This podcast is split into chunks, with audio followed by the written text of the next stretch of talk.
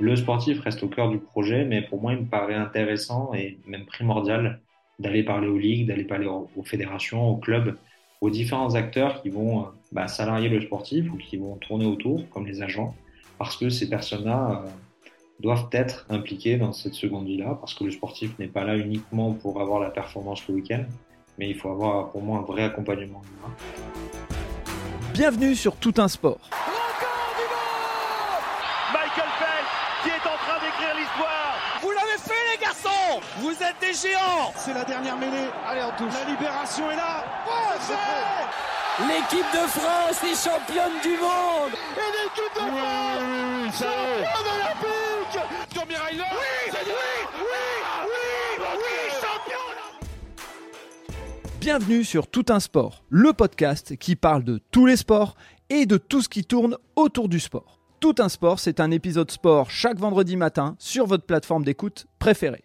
Avant de démarrer l'épisode, je voudrais remercier SSM Academy, notre partenaire sur ce podcast. Il propose des formations pour accompagner les sportifs et sportifs de haut niveau à développer leur image. Pour en savoir plus, rendez-vous sur les notes du podcast. N'hésitez pas à partager cet épisode et à vous abonner sur nos réseaux sociaux, Instagram et Facebook, pour vivre le sport chaque jour. Allez, place à l'épisode, bonne écoute à vous. Eh ben écoute, Romain, on est parti, on va commencer notre deuxième partie de podcast, puisque toi, euh, ton sujet, c'est la deuxième vie des sportifs. Nous, on a fait du off, maintenant, on va faire du on. Bienvenue, Romain, sur le podcast. Bonjour. Je suis avec Romain Villet. Romain Villet, qui, euh, le- la thématique de son entreprise, c'est faciliter la seconde vie des sportifs. Je ne vais pas en dire plus, il va nous expliquer. On a eu la chance de se rencontrer euh, grâce à SSM Academy, et tu nous en diras un petit peu plus, mais je leur fais un clin d'œil. Euh, c'est les partenaires du podcast. Avant de te laisser la parole, euh, je prends euh, la main, je garde la main comme euh, d'habitude sur, sur le podcast et on va démarrer par le portrait chinois, par ton portrait chinois. Je vais te dire un mot, puis tu me diras le, le premier qui te vient à l'esprit. Si je te dis un lieu, quel est le premier lieu qui te vient à l'esprit? Le Cap Ferré. Ah, pourquoi le Cap Ferré, dis-moi? Écoute, euh, je suis originaire de- du Lot-et-Garonne, je vis à Bordeaux et c'est mon endroit coup de cœur où j'aime me ressourcer. Hmm. Euh, j'aimerais y vivre plus tard, mais euh, voilà, c'est le cadre idéal pour moi. Il y a la mer, il y a la nature, c'est assez simple. On peut manger euh, des huîtres et des crevettes avec un verre de blanc devant un coucher de soleil, donc euh, c'est vraiment mon petit paradis. Ok, je comprends, je comprends, j'ai pas de souci là-dessus. Si je te demande un plaisir gourmand, tu serais plutôt sucré ou plutôt salé? Plutôt salé. Ouais. Et donc on est sur les huîtres, on est sur euh, quel, quel type de, de produit, quel est le petit plaisir gourmand euh, sur lequel on peut réussir un peu à t'amadouer? Alors, quelque chose qui marche à tout sûr, à coup sûr, pardon, c'est le pâté. Ok. Ah ouais, c'est c'est pas c'est pas commun, c'est pas commun. Je vais être honnête avec toi. Et, euh, ok, donc euh, on, t'achète avec local. on t'achète avec ça. Exactement. Et euh, si je te parle d'une passion et ou d'un passe-temps, parce que des fois la passion peut être autre chose que le, le passe-temps. Alors là, pour le coup, je vais peut-être être un peu moins original. Je vais dire le sport de manière générale. Ouais. Euh, que ce soit à regarder ou à pratiquer, euh, c'est, vraiment euh, une passion et ça me suit depuis tout petit. D'accord, ok, donc ça on va, ça on va y revenir forcément. Euh, et ma dernière question sur le portrait chinois, si je te demande une personnalité ou une personne qui compte, qui t'a inspiré, tu, tu me citerais qui? Alors j'en ai deux. Mhm. Le premier, il est assez connu, je pense, en France, il s'appelle Marc Simoncini, Mhm. sur l'émission sur la 6. Ouais, Et le deuxième, c'est Phil Knight, c'est le créateur de Nike. ok, d'accord. Tu, tu as lu sa biographie peut-être? Exactement, l'art de la victoire. Ouais, ouais, c'est c'est euh, assez, voire très très inspirant. Il fait partie des, des, euh, des livres de, euh, on va dire, d'entrepreneurs, mais de sportifs aussi, qui, euh, qui sont des incontournables selon moi. Donc je, je partage à 100%. Euh, avant de te laisser la parole, après ce portrait chinois, j'ai deux questions dans tout un sport. La première, ce serait, quel est ton plus grand ou ton premier souvenir de sport en tant que spectateur? Alors c'est une bonne question. Ouais. Je, je pense que mon premier souvenir, c'est euh, c'est une victoire de Michael Schumacher en Formule 1 avec, euh, avec Ferrari. D'accord. Et c'est et, et c'est tu es un passionné de Formule 1 ou c'est parce qu'il y a eu un événement particulier qui, qui t'a marqué? En fait, j'étais euh, tout petit, j'étais passionné de voiture, je ne loupais pas un Grand Prix, j'étais vraiment un fan, à tel point que mon père a dû m'emmener euh, à Manicourt petit pour aller voir un Grand Prix et pour aller voir justement euh, Michael Schumacher. Donc, ouais, c'est petit, c'était vraiment un gros, gros dada. D'accord, ok. Et si je devais te demander un de tes souvenirs marquants au sport en tant que pratiquant, ce serait lequel? En tant que pratiquant, alors j'en ai un qui est qui m'a marqué plutôt négativement, on va dire. C'est c'est j'ai fait du foot jeune et le premier match que j'ai joué contre les Girondins de Bordeaux à l'époque, qui était mon grand club de cœur, euh, j'ai pris 7-0 et c'était le premier match de championnat et celui-là il reste gravé quand même profondément dans ma mémoire. ok, donc quand c'est le club de cœur ça fait un peu moins mal mais j'imagine que le 7-0 il doit quand même, euh, il doit quand même piquer. Exactement. Ok. Eh ben écoute, euh, c'est euh, maintenant, euh, je vais te laisser la parole. je vais te laisser m'expliquer et nous expliquer un petit peu quel est ton parcours. Qu'est-ce qui t'a mené de, du salariat jusqu'à l'entrepreneuriat et l'entrepreneuriat dans le sport. Et moi, comme je le dis souvent, il n'y a pas que le fait d'être sportif de haut niveau qui permet de, de vivre du sport. Il peut y avoir d'autres choses et c'est ce que j'aimerais que tu puisses montrer aux auditeurs et aux auditrices en parlant de ton, euh, de ton aventure entrepreneuriale. Mais avant de parler de cette aventure entrepreneuriale, je te laisse nous expliquer un petit peu qui tu es, de euh, nous parler de ton parcours. Super, je te remercie. Écoute, euh, ouais, on, va commencer par le commencement. Donc, je suis originaire du sud-ouest, d'une d'une ville qui, qui favorise le rugby, on va dire, donc Agen, situé mhm. entre, entre Bordeaux et Toulouse. Euh, j'ai grandi donc euh, dans, dans, cette petite ville. Je suis fils de commerçant, donc euh, j'ai toujours baigné euh, dans le commerce depuis depuis petit. j'ai toujours pratiqué le sport et j'ai fait plein de sports différents. J'ai commencé par le judo. Ensuite, je suis passé par la case foot parce que mes parents voulaient pas que je fasse du rugby trop jeune. et je suis passé au rugby après. voilà un petit peu de tennis. Donc le sport a toujours un peu guidé guidé mon quotidien.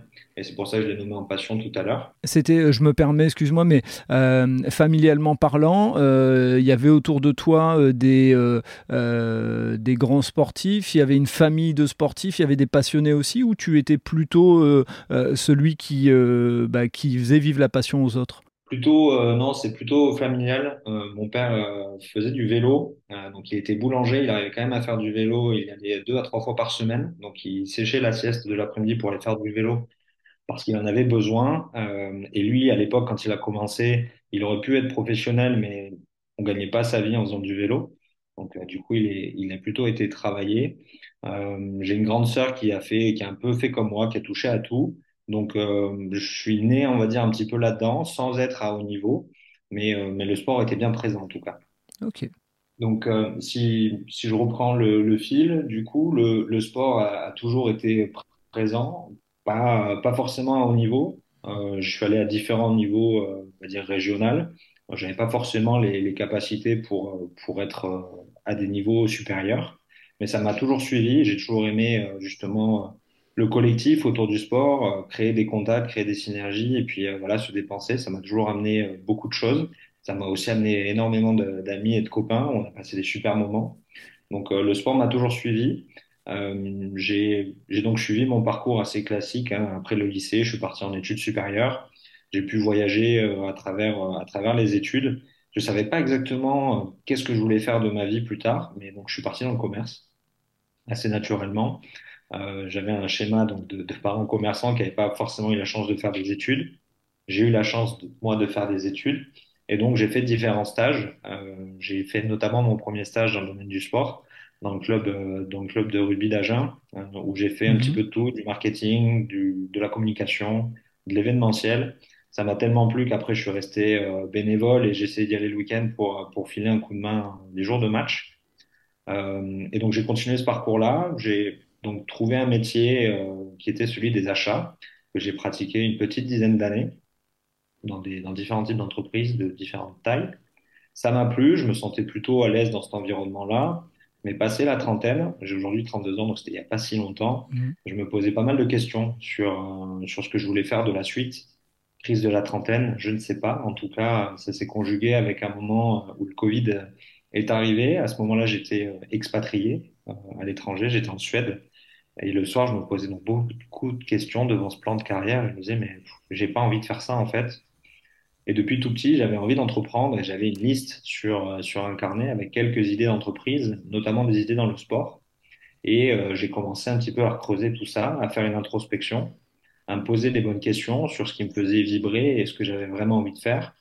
Et surtout, ce que je voulais pas, c'était me retourner à 50 ans et avoir des regrets. Et j'ai une question justement par rapport à cette question de, de des regrets. Euh, et je, je, je, sais que j'ai interviewé pas mal de personnes qui, euh, qui ont un peu cette...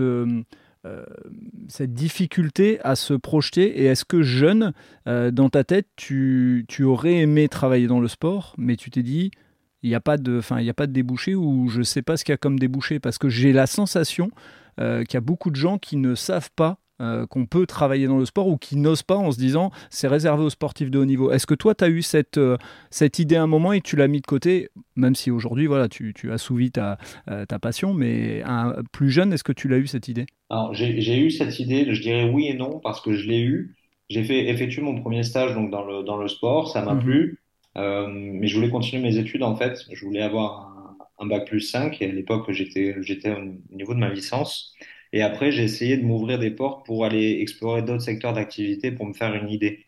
D'accord. Donc, euh, donc, je dirais plutôt oui. Après, sur la sur euh, l'autre partie, c'est vrai que le sport est, a aussi cette image, au-delà d'être euh, peut-être réservé à des, à des athlètes, c'est que le sport est en vogue et donc il y a beaucoup de gens qui veulent travailler dans le sport. Et peut-être qu'inconsciemment, ça a joué en me disant, bon, c'est quand même un secteur qui est hyper demandé j'ai peut-être moins de chances de trouver un travail dans ce secteur-là que si je pars dans un autre domaine. Ok. Ok. Et donc, euh, euh, tu parlais du fait que euh, tu étais en, introspection, entre guillemets, pendant le, pendant le Covid. cette introspection, elle est liée au fait que bah, tu, te, tu plaisait pas plus que ça dans tes métiers ou c'est parce qu'il y avait cette, euh, vraiment cette envie entrepreneuriale qui, euh, qui était en train de prendre le dessus? C'est un mix des deux. En fait, euh, par rapport à ma situation à ce moment-là, je me posais des questions. J'avais un plan de carrière qui était à peu près tracé, où j'avais justement mes perspectives à deux ou trois ans, où j'allais reprendre le poste de mon, de mon responsable. Bon, sur le papier, c'était, c'était hyper cohérent et c'était très intéressant mais ça me faisait pas vibrer plus que ça. Euh, autour de moi, mon quotidien ne me plaisait plus non plus. Euh, je suis monté à Paris pour, pour faire une expérience dans des grands groupes avec, euh, avec ma conjointe. On s'était fixé cinq ans maximum à Paris parce qu'on voulait retourner dans le sud pour avoir un cadre de vie euh, qui nous correspondait plus. Mmh. Donc j'étais un petit peu à, à, un tournant. Et puis en même temps, sont arrivées les questions liées à l'entrepreneuriat, à me dire que j'avais envie de liberté, j'avais envie de travailler pour moi et, euh, et je voulais franchir ce pas. Donc tout est arrivé en même temps. Et c'est grâce à cette introspection où voilà, j'ai posé les pour et les contre, j'ai commencé à, à, étudier, à creuser des pistes, et j'ai vu que ça commençait vraiment à m'animer, à me titiller.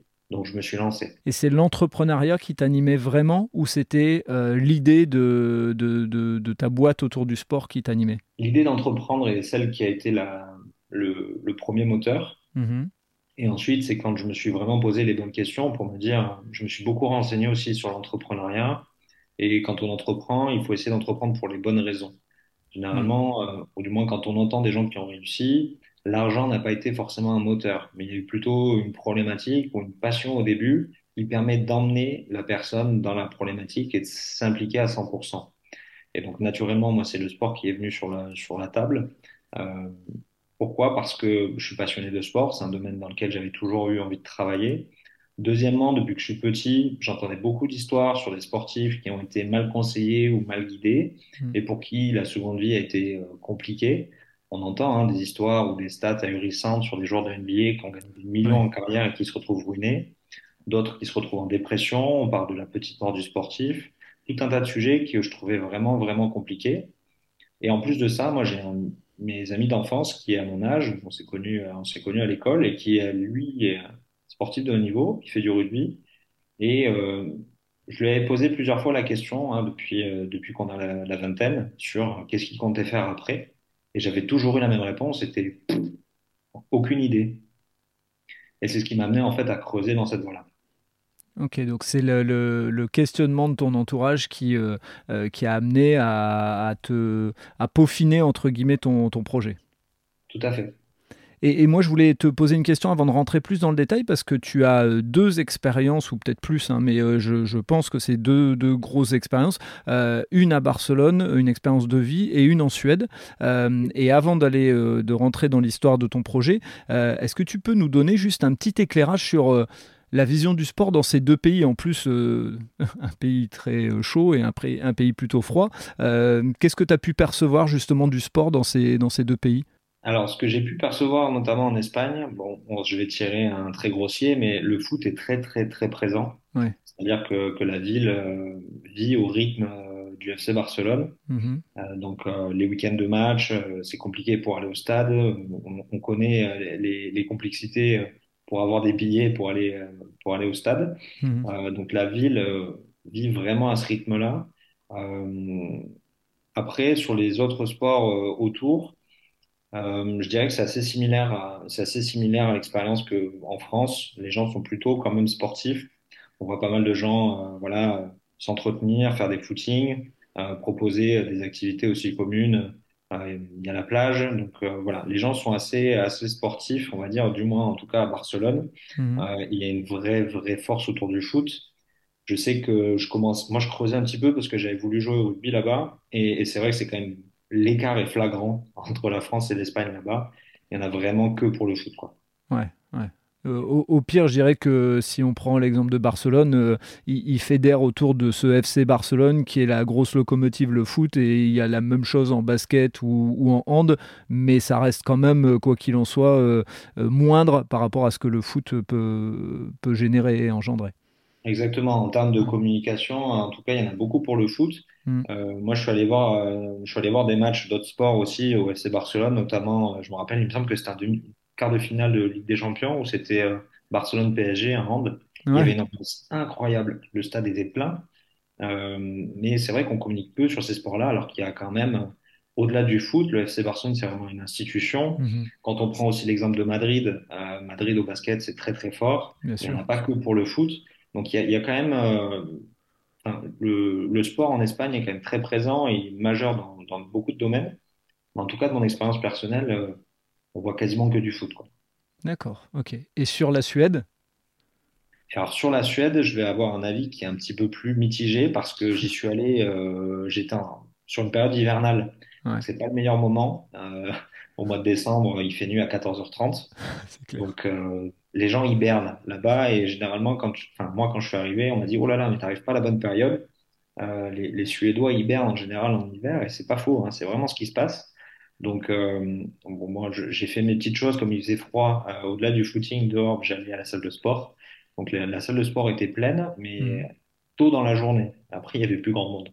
Donc ouais. euh, je sais que les, les, les Suédois sont, sont très forts dans des dans des domaines de, bon, autour du ski nordique, du combiné, etc.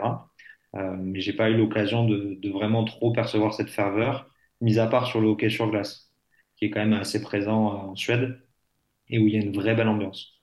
Ok, d'accord. Mais c'était, euh, enfin pour moi, c'était important de, euh, de faire cet éclairage. Et puis effectivement, tu t'es retrouvé aussi dans la période euh, Covid, donc même si tu avais eu la possibilité, tu n'aurais pas perçu la, la, réalité de ce qu'est le, le, le, sport en Suède. donc pour en revenir à ton, à ton projet, au moment où tu es en train de le définir et autres, comment ça se passe? Parce que c'est important aussi, même si on est dans tout un sport.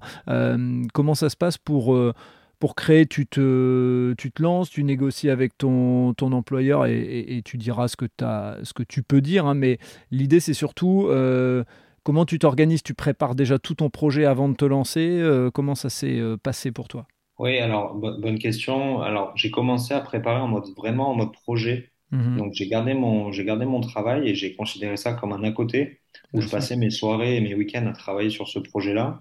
J'ai eu la chance, à travers mes différentes expériences en entreprise, d'être formé à des méthodologies de gestion de projet que j'ai pu appliquer à l'entrepreneuriat.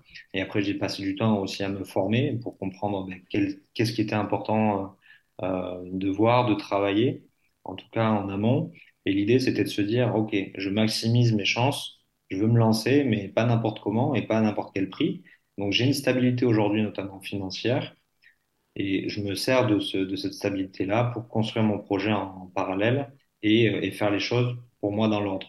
Donc j'ai commencé à, à faire mon étude de marché, à rencontrer le plus de sportifs possible pour vraiment vérifier si l'hypothèse que j'avais était justifiée et si les sportifs avaient vraiment besoin d'accompagnement sur ces sujets-là. Donc, euh, je, voilà, je me suis servi des, aussi des réseaux sociaux pour rentrer en contact avec différents athlètes parce que j'ai pas un réseau infini. Et il était important d'avoir un échantillon qui soit le plus représentatif possible. Et donc, je me suis entretenu avec des athlètes qui sont en carrière, des jeunes, des moins jeunes, des athlètes qui se sont reconvertis et qui ont arrêté le sport il y a quelques années, mais aussi des agents, des fédérations, des clubs, pour vraiment avoir une visibilité la plus large possible. Et au vu des retours que j'ai eus, ça confirmait les hypothèses que j'avais, à savoir que le sportif est peu accompagné et que cette reconversion, elle est subie. Donc, euh, j'ai souvent, les- le constat que j'ai eu, c'est que la reconversion, elle est compliquée, faute d'opportunités, d'encadrement et d'anticipation. Ok. Donc, euh, sur ce premier constat-là, toujours en mode projet, j'ai commencé à travailler et à définir une approche que j'ai co-construite avec des athlètes et que j'ai euh, testée pendant une année. Et, ma question euh, par rapport à ce que tu disais euh, euh, au fait de taper aux portes, de discuter et tout, je sais aussi qu'il y a parfois une difficulté d'a- d'a- d'approcher les sportifs en fonction des sports et en fonction des, niveaux. Est-ce que toi, tu t'y es pris d'une certaine manière? Est-ce que tu as tapé aux portes à chaque fois en passant par une personne de ton réseau qui t'aidait à ouvrir une autre porte ou tu as été au culot et ça a marché? Les deux. Euh, premièrement, c'est toujours plus facile quand on connaît quelqu'un et quand il y a un Mhm. rapport de confiance. C'est vrai que les athlètes sont souvent sollicités, euh, Mm. que ce soit de manière commerciale ou de manière intéressée pour d'autres choses. Donc, euh, le sportif peut être difficile d'accès, mais j'ai eu les deux cas. Les premiers sportifs que j'ai contactés, c'était grâce à du réseau, Mm. mon réseau personnel ou grâce à quelqu'un qui connaît quelqu'un. Euh, et j'ai été surpris parce que, bah, comme c'est un sujet qui, qui, les, qui leur parlait finalement, ils étaient à même de me donner 20, 30 minutes, une heure d'échange. Donc ça, c'était top. Et ensuite, j'y suis allé au culot sur les réseaux sociaux où justement, je suis allé contacter euh, des centaines de sportifs pour leur expliquer euh, ce que je voulais faire, pourquoi je voulais le faire et de quoi j'avais besoin. Donc, à savoir du temps de leur part et des retours. Et donc, euh, voilà, après, euh, les, les stats sont pas, pas forcément énormes, mais il me semble que sur les, premières centaines de contacts que j'ai lancés, je devais avoir à peu près 10% de taux de réponse. Donc, euh, Ce qui, est, ce sachant qui est classique, on va dire, entre guillemets, hein, dans, le, dans la sollicitation, c'est même un bon chiffre.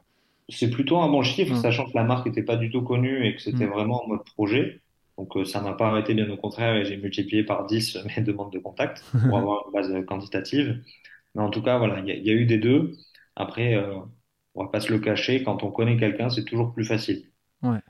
Et, c'est, en fait, euh, euh, c'est vrai dans la vie de tous les jours, entre guillemets, même au-delà du sportif. euh, Je dirais que euh, même aujourd'hui, pour trouver un boulot, euh, quand on connaît une personne, pas pour dire de favoriser, mais en tout cas de pouvoir créer le premier contact, euh, ça, ça aide beaucoup, hein, faut pas se mentir. Tout à fait. C'est, le, le parallèle est exactement le même dans le civil. Tu as tout à fait raison. au moment où tu vois que ta, ton projet euh, est confirmé ou validé par les sportifs, les fédérations, euh, c'est quoi ce qui te fait dire allez, j'y vais et je me lance et entre guillemets, euh, parce que tu, tu accompagnes dans la seconde vie, toi c'est un peu comme si tu quittais ta première vie et tu passes dans une seconde vie aussi de ton côté. Oui, tout à fait. Alors, ce qui m'a fait, euh, fait franchir le pas, c'est justement euh, l'évolution du projet, de voir que, en fait, ça remplissait bah, mon, mon quotidien et mes valeurs, que j'étais aligné sur ce que je faisais et, j'apportais une valeur ajoutée, j'aidais les gens. Et moi, c'est une de mes fonctions principales, ça, c'est vraiment un moteur, j'ai besoin de ça, j'ai besoin de me sentir utile. Et donc, euh, dans mon passé, euh, je me sentais plus utile, plus à ma place, j'avais l'impression d'être un numéro dans une structure. Mhm. Je faisais économiser euh, euh, quelques millions à des sociétés quand on gagne des centaines de millions. Bon, euh, qu'est-ce que je faisais là en fait? Et en travaillant sur ce projet-là en parallèle, avec l'idée de construire aussi euh, quelque chose qui me correspond et travailler pour moi, bah, j'ai, j'ai eu cette envie de me lancer et de me dire au final, qu'est-ce que je risque? Euh, donc, euh, c'est en y allant que je vais découvrir et que je vais apprendre. Donc, euh, et au pire, si ça marche pas, bah, j'aurais appris des choses. Alors, je vais tomber, ça va peut-être faire mal, mais ça, tombera forcément, je tomberai forcément un jour ou l'autre. Mhm. Mais on reste à savoir quand. Et l'important, c'est de se relever et de construire et de continuer à avancer. Et donc, euh, bah de, de, quel est le, le, cadre euh, de ton projet? Parce qu'on a parlé de, euh, de, questionnement, etc., que tu avais euh, pour le valider. si tu peux expliquer aujourd'hui ce qu'est New Round et, et, comment tu as commencé tes, tes, premiers accompagnements, et tu peux nous expliquer un petit peu comment tu, tu as fonctionné justement. Oui, tout à fait. Donc, le, but de New Round, comme tu l'as évoqué en introduction, c'est de faciliter la seconde vie du sportif. Comment je procède? C'est que je procède à un accompagnement qui est individualisé, qui permet aux sportifs de se poser les bonnes questions. Donc on commence vraiment sur euh, le premier étage de la fusée, qui est le sportif, au-delà d'être un sportif, quelles sont ses compétences, quelles sont ses valeurs, qu'est-ce qui l'anime vraiment? On se pose des questions assez profondes pour pouvoir poser les, bases, on va dire, du projet. Ensuite, en fonction de ses secteurs d'activité, en fonction de ce qu'il aime faire et de son potentiel, on va aller creuser des, des pistes métiers. Euh, ça, cet accompagnement-là, moi, je l'ai imaginé dans un premier temps euh, et je l'ai testé avec des sportifs. Donc, j'ai, pendant cette phase projet, accompagné une petite dizaine de sportifs où je leur ai proposé un contrat simple. Vous vous préoccupez de votre seconde vie. J'ai une solution à vous proposer. Je vous propose de la tester et en échange, vous faites des retours euh, et on co-construit la démarche ensemble jusqu'à trouver un modèle qui soit le plus pertinent possible.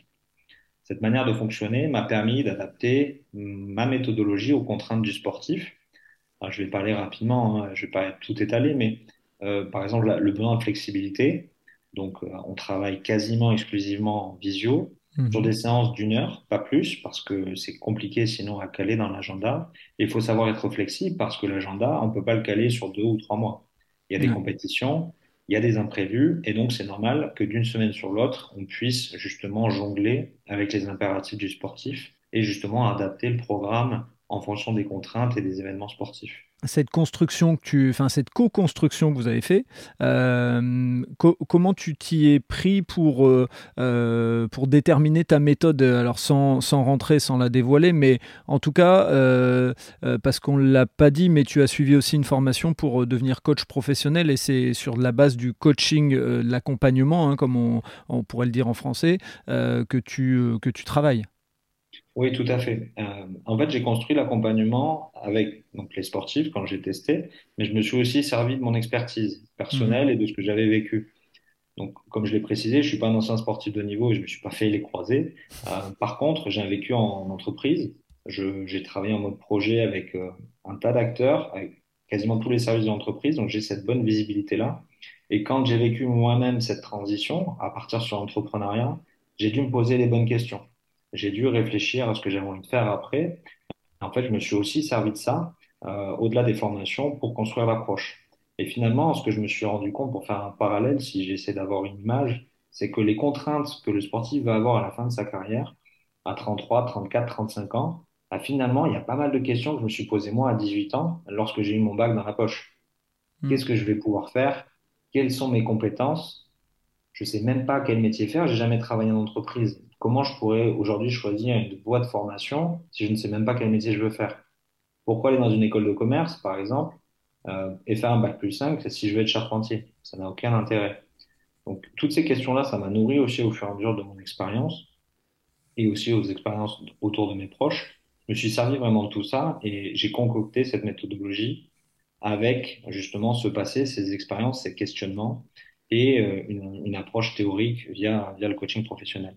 Et donc, quand tu, euh, quand tu accompagnes les sportifs, euh, c'est quel type de profil? Est-ce que tu t'es euh, retrouvé avec beaucoup de sportifs qui étaient en fin de carrière? Est-ce que tu as eu aussi des jeunes? Parce que je pense que justement, ce que tu disais au début, c'est que bah, c'est pas à la fin de sa carrière qu'il faut penser à préparer. Alors, quand on ne l'a pas fait, bah, il vaut mieux tard que jamais.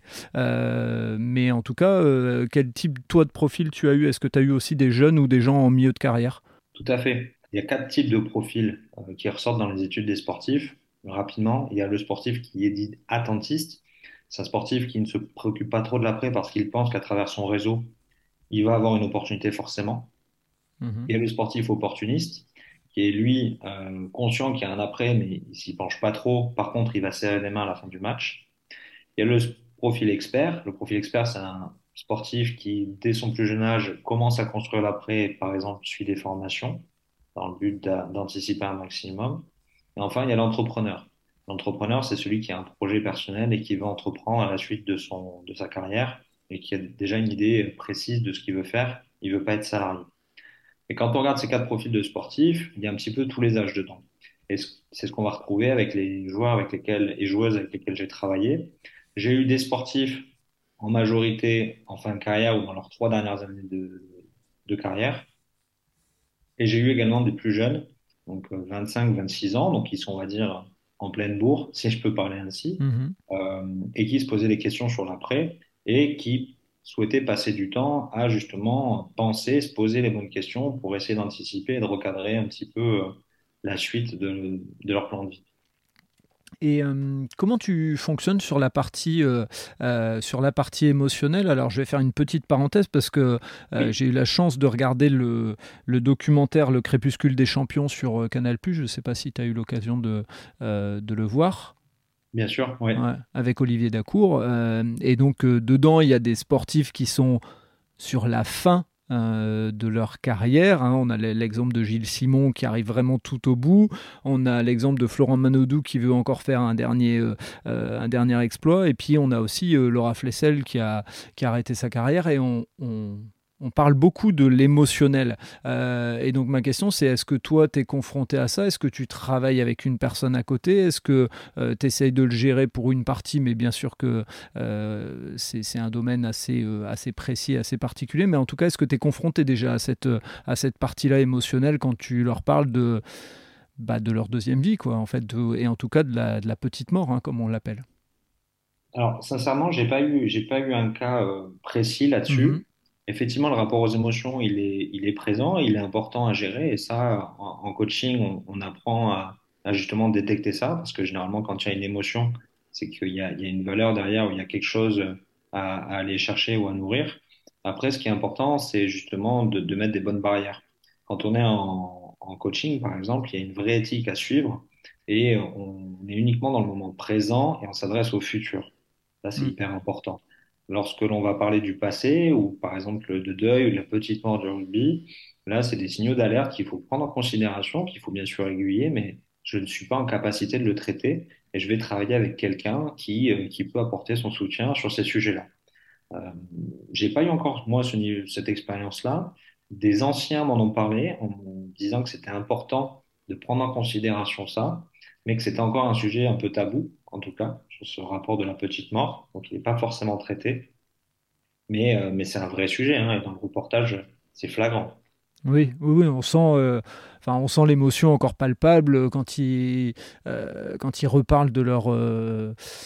Bah, de leurs exploits et puis quand Gilles Simon on le voit sur son dernier match enfin quand il est en plus il est dans le moment émotionnel puisque lui on le voit sur son dernier match avec son fils avec sa femme et tout effectivement, et je te rejoins euh, pour, euh, pour avoir euh, fait une formation en coaching et pour avoir vu des fois des gens malheureusement vouloir aller trop loin en se prétendant coach, parce que pour moi, quand on va trop loin, on se prétend coach, parce que là, tu, tu as mis le doigt sur un truc, c'est qu'effectivement, on a une éthique normalement en tant que coach, et donc ce qu'on ne euh, bah, quand ça dépasse ses limites, on, sait le marquer et on passe la main à des, à des professionnels. Donc, euh, euh, ce que tu dis, c'est très important et le, je suppose que le jour où tu seras amené à gérer, bah, tu, tu passeras la main.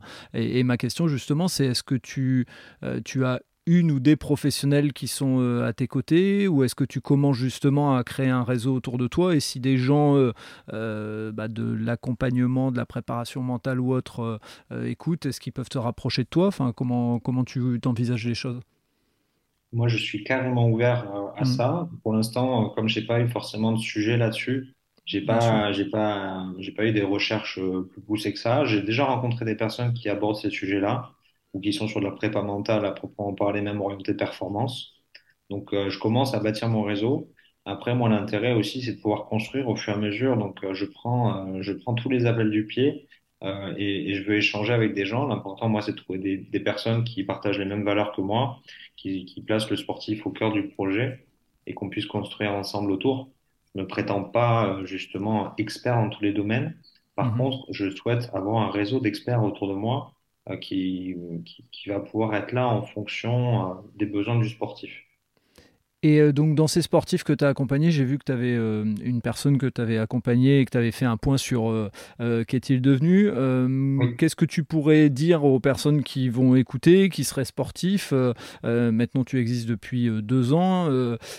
quel constat tu fais Quelles sont les, les, réussites que tu peux avoir Et puis, bah, les choses que tu vas mettre en place par les expériences que tu viens d'acquérir alors, j'ai des belles histoires de, de, sportifs et, et ça, c'est ce qui me donne euh, l'envie de, l'envie de continuer. Mhm. Donc, euh, c'est vraiment important d'anticiper ces sujets-là.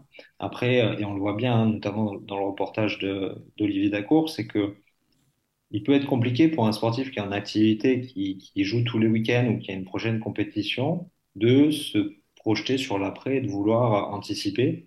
C'est Florent Manodou qui le dit, il aurait l'impression déjà de lâcher la mhm. compétition s'il se projetait dans l'après. Donc, je peux entendre qu'il y ait certains sportifs qui aient du mal à faire ce parallèle-là. Par contre, ce qui est important, c'est d'amener de la pédagogie et de montrer que c'est possible. Il y, a, il y a, des histoires qui commencent à sortir aujourd'hui hein, de, de, sportifs, euh, notamment dans, dans, le rugby ou dans d'autres domaines, qui ont passé des diplômes en parallèle, qui ont même un métier et qui se trouvent euh, euh d'autant plus performants parce qu'ils ont trouvé un équilibre et qu'ils ne mettent pas tous les œufs dans leur même panier. Donc ça, c'est vraiment le message que j'ai envie de transmettre aujourd'hui, c'est de d'émettre un intérêt, de se poser les questions et de prendre un petit peu de temps pour au moins se laisser la chance, parce que vous allez voir que ça va vous apporter énormément de choses, que ce soit à travers ma société ou d'aller voir quelqu'un d'autre. Mais le fait de pouvoir anticiper, ça a des vertus. Oui, puis je pense qu'il faut mettre en lumière une chose, c'est que dans le reportage, euh, on met en avant des gens qui euh, ont quand même une belle notoriété. Euh, donc en termes de revenus, je ne vais pas dire que c'est, ils gagnent des millions, mais en tout cas, c'est quand même des beaux revenus. si on prend, tu parlais du rugby, ou si on prend des sports un peu plus, un peu moins médiatiques, les salaires sont pas les mêmes. Les gars, des fois, gagnent 15 000 euros par mois, mais sauf que bah, au bout, à 32 ans ou 33 ans, euh, ils n'ont plus rien. Et s'ils n'ont pas prévu, euh, bah, les 15 000 euros par mois ou les 10 000 euros par mois, ils, ils, finissent pas, euh, ils, ils, font un an avec ou deux et puis c'est terminé. Donc je pense qu'il faut aussi remettre ça en, en, perspective. Voir certains gagnent tout juste de quoi vivre 2 000 ou 3 000 euros par mois, hein, donc, ou d'autres même encore moins. Ah, exactement. Quand, mm quand on parle avec des personnes extérieures au, monde du sport, parfois il y a ce constat-là qui est fait et on tire un trait assez grossier sur les mhm. revenus dans le sport. Mais par exemple, on, prend des sports qui, sont, qui ne sont pas majeurs en France, le hockey sur glace. Ouais. Je travaille avec plusieurs hockeyeurs qui ont des superbes carrières, qui ont fait les Jeux Olympiques, qui sont multiples champions de France, qui ont, fait des championnats du monde, des championnats d'Europe, et, et, qui gagnent, et qui gagnent moins de 3000 euros par mois. Euh, c'est des vrais constats dans, dans, le hockey ou en deuxième division on est sur des niveaux de salaire entre, euh, entre 1000 et, et 3000 euros entre la première et la deuxième division. Donc on est sur des niveaux de revenus qui sont, qui sont plus faibles. Et alors je parle même pas des sports qui sont olympiques, euh, mm. où là justement, et j'ai d'ailleurs rencontré un, un, super entrepreneur qu'il faudrait que je te présente, qui, a monté, euh, qui a monté une société qui s'appelle Lactic, qui aide les sportifs justement à trouver des sponsors. Parce qu'il y a énormément de sportifs qui ne vivent pas de leur passion qui pourraient être potentiellement médaillables aux, Jeux Olympiques, mais qui n'ont pas d'aide et qui ont du mal à, à rapprocher les wagons à la fin du mois. Donc c'est une vraie réalité. Et euh, justement, par rapport au sponsoring, euh, donc tu, tu mets le doigt sur euh, un constat que, beaucoup de sportifs ont fait au micro du, podcast, hein, puisque effectivement, c'est une des grosses difficultés entre jongler, pour les plus jeunes, jongler entre les études et le sport, et puis après, c'est jongler entre les sponsors, le statut de sportif de haut niveau, les aides, des fois, les aides, elles s'arrêtent, il faut trouver sponsors. Est-ce que toi, tu as une vision sur le fait que bah, aujourd'hui, il y a quand même des entreprises et des grosses entreprises qui sont autour du sport. Euh, moi, j'ai des exemples. Si on prend l'exemple de Romain Canon, euh, il est accompagné par EDF et, il bosse pour EDF quand il n'est pas en compétition et il a, enfin, on va dire, un emploi du temps adapté. Je ne trouvais plus mes mots. Euh, mais dans la majorité des cas, les entreprises, elles sponsorisent. Et est-ce que tu as l'impression qu'elles aident les sportifs à découvrir un peu le milieu professionnel pour se préparer Ou elles mettent juste l'argent et puis euh, il y a ce manque de lien entre sport et entreprise? Alors, il y a un vrai manque de lien entre le sport et l'entreprise. Mmh. Et moi, c'est une des, missions que je me suis aussi donnée, c'est de mmh. pouvoir recréer des, des synergies, des parallèles.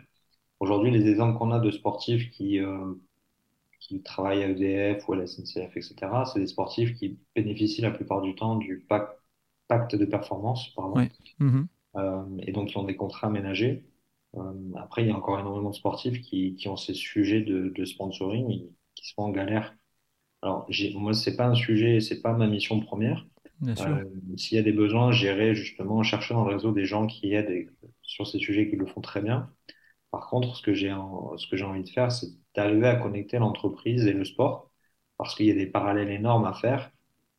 Et euh, l'une de mes premières batailles que je menais quand j'étais dans mon projet, c'était la partie recrutement. Donc, j'ai rencontré pas mal de responsables euh, des ressources humaines des entreprises Mhm. pour savoir si demain ils auraient été intéressés par le recrutement d'un sportif. Et si oui, comment? Donc, euh, c'est des sujets qui m'animent aussi et que je vais venir traiter au fur et à mesure, ou du moins de me faire aider avec des gens spécialistes dans le sujet parce que on se rend compte que les sportifs de haut niveau, c'est des super profils en fait. Bah Et oui. que, euh, on parle beaucoup, enfin, de plus en plus de soft skills, Mhm. et, et je pense que tu connais bien ces sujets-là. Bien sûr. Euh, le sportif a des compétences euh, humaines de par son expérience incroyable. Et, et apprendre des outils, en fait, sur la, la partie hard, c'est quelque chose d'assez facile finalement.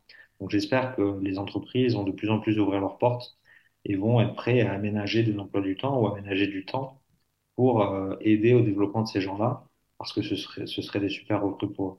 Je, te rejoins à 300% pour avoir fait euh, du recrutement.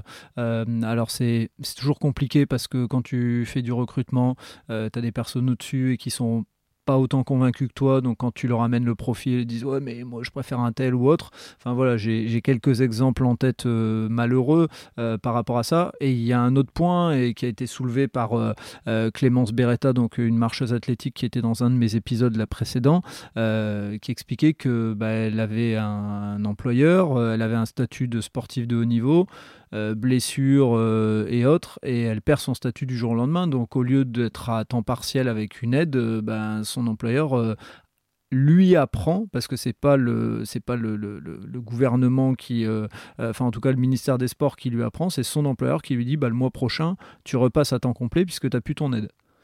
Et donc, je pense qu'il y a aussi euh, effectivement euh, euh, bah, tout un système aujourd'hui en France qui n'existe pas. Et je, je te rejoins vraiment là-dessus totalement sur le fait qu'il y a besoin d'avancer là-dessus. Et ça fait aussi partie de, de la mission que je me fixe avec le podcast. Donc, avec plaisir pour t'aider dans cette mission-là, de, de mon de mon ancienne vision de, de RH. J'en suis euh, 3000 ou 4000 fois convaincu. Je pense qu'il y a un manque de il y a un manque de compréhension, euh, il y a un manque d'ouverture et pourtant. euh, bah, les grands groupes sponsorisent, etc. Mais on a plus l'impression que c'est du marketing pour une grande partie que euh, de, l'implication. Et en fait, je pense qu'il faut pas grand-chose pour que ça devienne aussi de l'implication. Mais voilà, ça, nécessite de la communication et de l'échange. Pour en revenir à, à, New Round, est-ce que tu as un ou deux exemples de personnes que tu as accompagnées et, et- et puis euh, pareil, deuxième question qui est un peu dans la première, euh, est-ce qu'ils sont plus, euh, ils ont plus envie d'être accompagnés dans l'idée de continuer à être un petit peu euh, sportif de haut niveau, sous-entendu, je prends en main mon destin et donc je suis plus vers l'entrepreneuriat, ou euh, il n'y a pas de, enfin il n'y a pas de règles dans, dans les personnes que tu as accompagnées? Alors par rapport aux, aux sportifs que j'ai accompagnés, j'ai une grande majorité de personnes qui se posaient des questions sur l'avenir Ouais. Euh, et qui n'avaient pas forcément de projet euh, entrepre- entrepreneurial. Mhm. J'ai eu un accompagnement entrepreneurial sur la quinzaine de sportifs que j'ai fait. Et tout le reste, c'était des gens qui se posaient vraiment des questions et qui avaient un petit peu peur de la suite. Euh, j'ai deux, trois belles histoires là-dessus. Alors, j'ai, l'exemple bah, du premier euh, sur lequel j'ai fait une communication euh, qui, qui était rugbyman et qui est maintenant euh, acheteur chez Airbus Mhm. et qui est une, qui est une jolie, euh, une jolie reconversion. Et c'est surtout que c'était celle qu'il souhaitait faire. Parce que quand on avait commencé le parcours ensemble, il s'était dit, euh, l'un de ses rêves, c'était de pouvoir travailler dans l'aéronautique et notamment chez Airbus sur, euh, sur, euh, sur un métier. Et deux ans après, il, il a coché cette case-là, donc euh, c'est top pour lui. Bravo.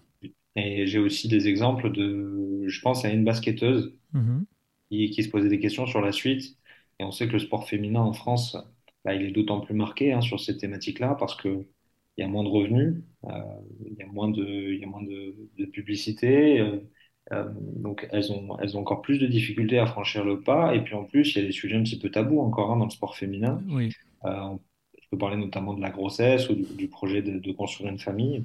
Et donc, il y avait ces sujets-là qui, qui, venaient un petit peu sur la table et de se dire, mais c'est pas possible, en fait, je sais pas comment je vais réussir à conjuguer euh, le tout, sachant qu'elle est encore en carrière, qu'il lui reste quelques années, euh, et j'espère le plus possible pour elle, en tout cas. Mais voilà, elle, l'accompagnement, ça a été plutôt de se dire, de retrouver les clés pour se dire et construire un plan qui soit viable et qui soit solide pour elle et qui lui permette justement bah, de faire ce qu'elle a envie de faire, en fait. Et, euh, et, donc, du coup, elle a cette idée, euh, cette idée de, d'avenir euh, qui est beaucoup plus claire pour elle. Et un an, un an et demi après avoir travaillé avec elle, justement, j'ai rééchangé récemment et elle m'a dit qu'elle avait toujours cette idée chevillée au corps et que son plan d'action était toujours là, prêt, prêt à être dégainé. Ah, c'est bien. C'est des jolis coups de pouce qui, qui, qui donnent envie de continuer en tout cas. Donc la majorité des personnes jusqu'à aujourd'hui que tu as accompagnées, euh, c'est plus dans euh, se questionner, euh, préparer, réfléchir à l'avenir, plus que concrétiser à 100%, puisque tu as des gens qui sont encore en carrière actuellement. Oui, il y a, y a, des sportifs qui sont en dernière année de contrat et donc qui ont vraiment besoin de savoir quelle est la suite et qu'est-ce qu'ils pourraient faire. Mhm. et ensuite, il y a également des sportifs qui sont un petit peu plus jeunes et qui, eux, veulent anticiper et se poser les bonnes questions. Sur la partie entrepreneuriale, je pense que c'est des sujets qui vont arriver. En tout cas, on voit très nettement des tendances sur des sportifs qui se posent de plus en plus de questions et qui veulent pas forcément être salariés. Moi, ça se reflète pas encore aujourd'hui à 100% dans mon activité. Euh, j'ai mon programme qui est prêt. Alors, je pense que c'est aussi lié euh, à du bouche à oreille et, à, des, à, des, thématiques de visibilité que, que j'ai pas encore, en tout cas, mais je pense que ça viendra. Ok. Et euh, pour, euh, pour, pour, terminer doucement, mais euh, vers c'est quoi l'avenir? C'est quoi les, les, projets là, que, que tu as dans les mains? Tu es en train d'accompagner des sportifs, tu as mis en place des, des, programmes particuliers, tu vas essayer d'aller voir les fédérations? Quel est quel est l'angle des, des mois et, et, et, années à venir pour New Round? Alors l'angle des, des, prochains mois, c'est de, c'est de faire du bruit en fait. J'ai, mhm. Moi j'ai des difficultés aujourd'hui sur de la visibilité, mhm. sur un manque de communication, euh, parce que j'ai pas, j'ai pas de moyens forcément attribués à ça et j'ai pas encore trouvé les, les bons filons en tout cas pour communiquer. Donc j'ai besoin d'être plus visible euh, sur, sur cet aspect-là pour, euh, pour pouvoir diffuser les messages et, et avoir plus de sportifs. Euh, j'ai une deuxième optique là dans les prochains mois où je travaille avec une personne que j'ai rencontrée qui est vraiment top, avec qui on partage les mêmes valeurs autour du sport et les mêmes valeurs humaines. Et lui est, spécialisé dans la partie gestion de patrimoine. Et, c'est des sujets qui, bah, qui sont cohérents en fait hein, avec euh, la seconde vie euh, sur, sur l'éducation financière, vraiment simple, dans, un, dans une relation de confiance. Donc voilà, on est en train de travailler ensemble pour voir comment on pourrait proposer des choses si ça intéresse les sportifs. A priori, là, c'est des vrais sujets, donc on est en train de creuser ça. Dernier angle à, moyen terme, et enfin à court et moyen terme, c'est de bah, continuer à diffuser les messages aussi auprès des acteurs autour du sport. Donc, le sportif reste au cœur du projet, mais pour moi, il me paraît intéressant et même primordial d'aller parler aux ligues, d'aller parler aux, fédérations, aux clubs, aux différents acteurs qui vont bah, salarier le sportif ou qui vont tourner autour, comme les agents, parce que ces personnes-là euh, doivent être impliqués dans cette seconde vie-là, parce que le sportif n'est pas là uniquement pour avoir la performance le week-end, mais il faut avoir pour moi un vrai accompagnement humain. Donc voilà, j'ai trois gros sujets là en ce moment.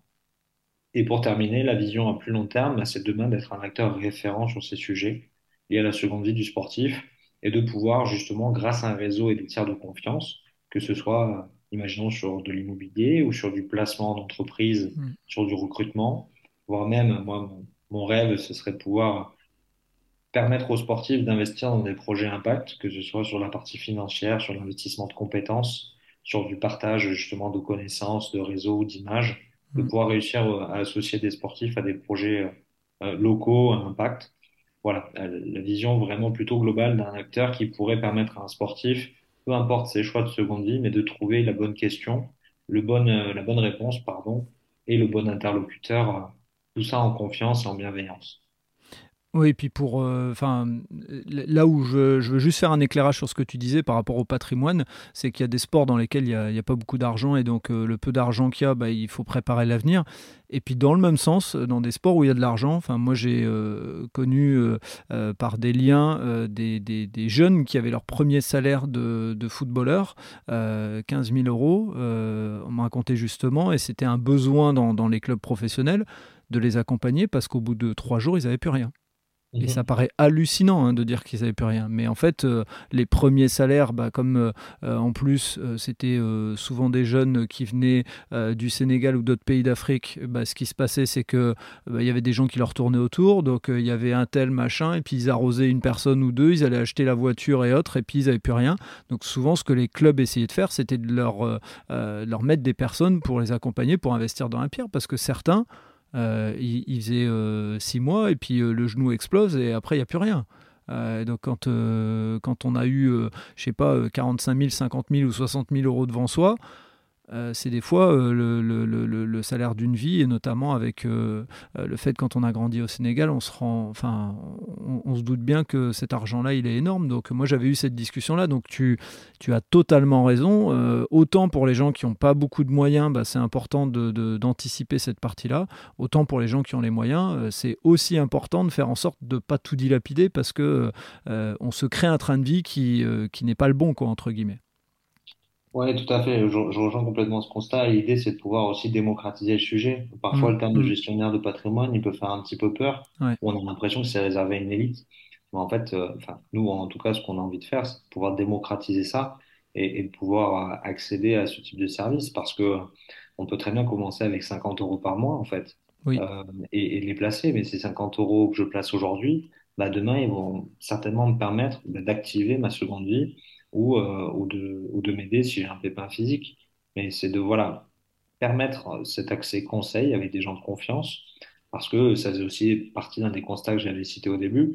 Il y a trop de gens qui se font avoir euh, par des personnes malveillantes, et, ça, moi, c'est des choses qui, qui me, qui me peinent et qui, voilà, qui me touchent particulièrement. Et, c'est des sujets qui ont le mérite d'être présents, et il y a des solutions en face. Donc, c'est réussir à, faire passer les bons messages. Et si sur un effectif, par exemple en centre de formation dans un club, il y a déjà deux ou trois personnes qui sont sensibilisées à ça, ou du moins qui écoutent le message, ce sera déjà une, graine de planter pour la suite.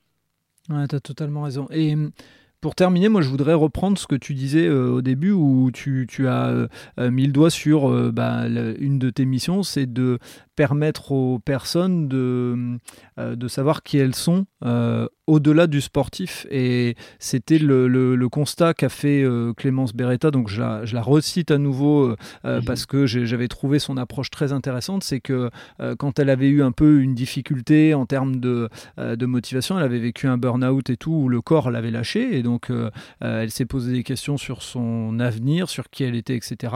Et par, son, par l'accompagnement qu'elle a eu à ce moment-là, et ben en fait, euh, on a découlé euh, une chose, c'est qu'elle a créé une entreprise. Euh, et en fait, c'était une manière, et elle l'a dit comme ça dans le podcast, c'était une manière de se définir en dehors de Clémence la sportive, c'est Clémence euh, l'entrepreneur. Et si demain le sport s'arrête, il y a encore une Clémence entrepreneur. Et je trouvais l'approche hyper intelligente, sachant qu'elle est, euh, qu'elle est encore jeune. Donc euh, voilà, elle, est dans le lien de ce que, euh, de ce que toi tu, euh, tu proposes comme accompagnement. Et je, trouvais l'image euh, euh, que l'image collait à 100% avec ce que tu as dit.